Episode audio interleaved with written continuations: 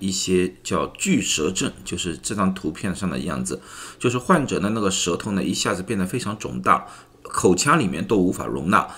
所以呢必须伸到口腔外面，最长的时候呢可以碰到下颚的地方啊，所以呢又称巨舌症啊。这个巨舌症呢。据说和新冠有一些关系啊，然后呢，中文媒体又翻译上出来，翻译了出来之后呢，很多人就担心这是不是疫苗的一些副作用。那么呢，今天我就把这件事情呢和大家说清楚一下啊。所以呢，这个视频呢其实就是一个一个简单的解释吧，解释解释。呃，美国呢确实是发现了巨蛇症，美国呢至今为止呢发现了九例啊巨蛇症，这个九例里面呢都是新冠的康复患者，而不是新冠疫苗注射者。啊，这些人的最主要的一个特点呢，就是全部都在新冠患病以后需要插管，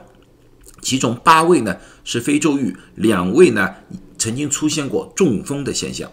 啊，所以呢这个情况呢其实是新冠的一种后遗症啊，新冠患病的后遗症。啊，具体的原因现在还不是特别清楚。啊，医学界呢现在有两个可能性的解释，第一种解释呢。就是有一种药物叫 ACE2 inhibitor，就是 ACE2 的抑制剂。ACE2 抑制剂呢是一种广泛被使用的降血压的药物来的。啊，这种这个药物呢，我们知道它是会造成血管性的水肿，但是比例不高，大概在服药的人里面大概是百分之零点零七左右。啊，但是一般的情况下呢，它是眼睛肿或者说嘴唇肿啊，没有见到舌头肿。舌头肿的像这么大的巨舌症，我们没见过啊。轻度的舌头肿我们见到过。一般的情况之下呢，这种情况呢，在二十四到七十二小时呢，就自己会慢慢恢复了。啊，那么呢，这这个病人呢，又用了插管，所以呢，我们怀疑呢，在这个治疗的当中呢。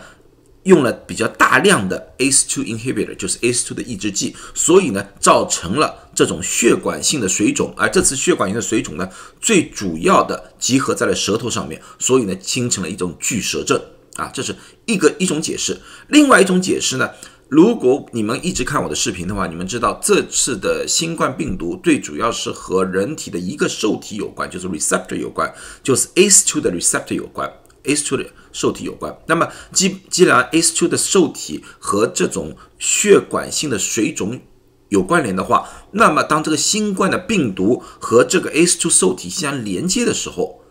啊，那么就有可能造成这个局部地区的一个水肿，而舌头上面呢，恰恰有非常多的 ACE2 的受体，那么呢，就有可能这些残留的病毒和这些 ACE2 的受体结合了，而造成了这个局部地区的水肿。啊，这就是可能的原因啊。具体的治疗呢，现在呢，啊，一般是手术治疗，把那个